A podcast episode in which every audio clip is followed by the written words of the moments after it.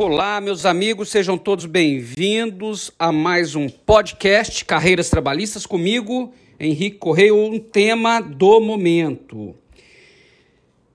O sindicato pode estabelecer mais vantagens aos seus filiados numa negociação coletiva? Então, o sindicato dos metalúrgicos firma uma negociação com uma determinada montadora e lá prevê que os filiados ou associados, são sinônimos aí no dia a dia, aqueles que são ligados ao sindicato vão receber uma cesta básica e terão um plano de saúde. Os demais empregados não.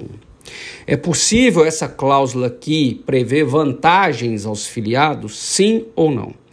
Olha, esse tema passou a ter mais relevância pós-reforma trabalhista só para a gente fazer um ponto histórico aqui, bem rapidinho, porque antes da reforma tinha um imposto sindical, então todos contribuíam para o sindicato. Pós-reforma trabalhista, acabou o imposto sindical e só os filiados que contribuem, ou aqueles que querem contribuir voluntariamente ao sindicato, tá bom? E aí o sindicato se vê no papel hoje de tentar proteger mais os seus filiados. Os demais da categoria, não né? Não tanto. Bom, tem sido recorrente essas cláusulas e por isso eu estou gravando esse podcast. Eu vou dar os dois posicionamentos e vou falar qual que prevalece. Combinado? Um primeiro posicionamento minoritário é no sentido de que essas cláusulas que beneficiam associados e filiados são possíveis. Por quê? Após o fim do imposto sindical, o sindicato deve proteger aqueles que contribuem. Ele deve lutar pelos trabalhadores que contribuem para o dia a dia, para a manutenção da entidade sindical. Né? Então, o futuro do sindicalismo para essa corrente que é minoritária seria nesse sentido. Inclusive, eu vi um voto do ministro Maurício Godinho Delgado, que é um doutrinador muito famoso, né, influente, que ele indica nesse sentido. Né? É, mas não é o posicionamento majoritário. Posicionamento majoritário é no sentido de que não cabe essa diferenciação de filiados e não filiados. Tá? Veja por que no Brasil nós temos a figura do sindicato único. Isso tecnicamente é até chamado de princípio da unicidade sindical. Eu estou gravando esse podcast de Ribeirão Preto, interior de São Paulo. Por exemplo, aqui tem o Sindicato da Saúde. Só pode um sindicato da saúde, não tem sindicato concorrente. Então, já que é sindicato único, é ele o único que pode representar a categoria, ele tem que representar todos, filiados e não filiados, tá? Então, em razão desta unicidade, não cabe a diferenciação entre filiados e não filiados. Para todos os sindicalistas que eu pergunto, né, nós convivemos bastante com eles. Se você perguntar se é a favor ou contra a unicidade, a maior parte fala que é a favor da unicidade. Ora, se é a favor da unicidade, tem que representar todo mundo, né? E aí, se for, se já vou encerrar o podcast, um podcast curtinho, né?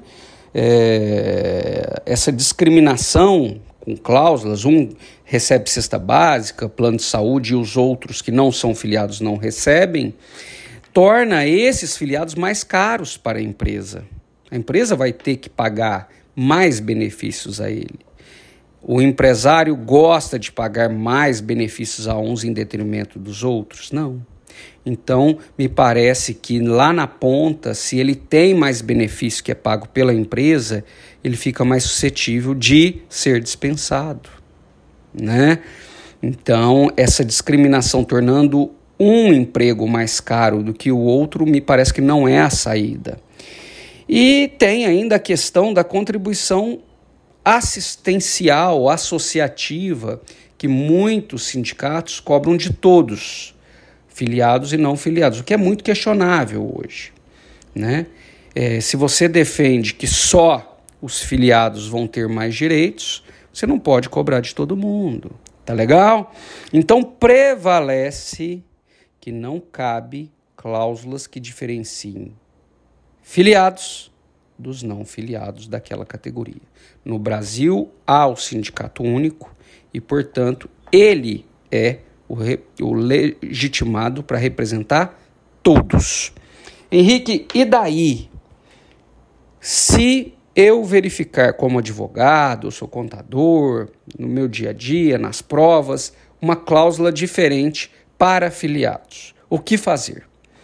Pessoal, é uma, você, se for um processo individual, você pode pedir a nulidade ali, incidental daquela cláusula, ou fazer uma denúncia no Ministério Público do Trabalho. O Ministério Público do Trabalho é a última trincheira ali do cidadão, né, na, nos direitos sociais, e ele atua contra o abuso de direito e cláusulas antissindicais. O que acontece é como esse ponto tem dois pontos de vista, né, prevalece o entendimento no Ministério Público que não cabe essa diferenciação, então o procurador vai atuar no caso e vai tentar um TAC ou uma ação civil pública, na maior parte dos casos, mas em razão da independência funcional, alguns colegas não vão atuar porque acham que não é da nossa atribuição envolver nessa questão sindical e vão arquivar. Tá? Eu tenho colegas que falam: não, isso não é problema do Ministério Público. Isso o sindicato que tem que resolver junto com a empresa. Né? Então, qual o papel do Ministério Público? Respeitada a independência funcional de cada procurador, prevalece que não cabe essa distinção entre cláusulas para filiados e não filiados. Eu tratei de todos esses temas no meu curso de Direito do Trabalho da Escola Trabalhista. São oito aulas, 2021. Fica aí a dica, e se você tiver algum outro tema para, para que eu grave podcast, só mandar para mim. Um abraço e até o próximo.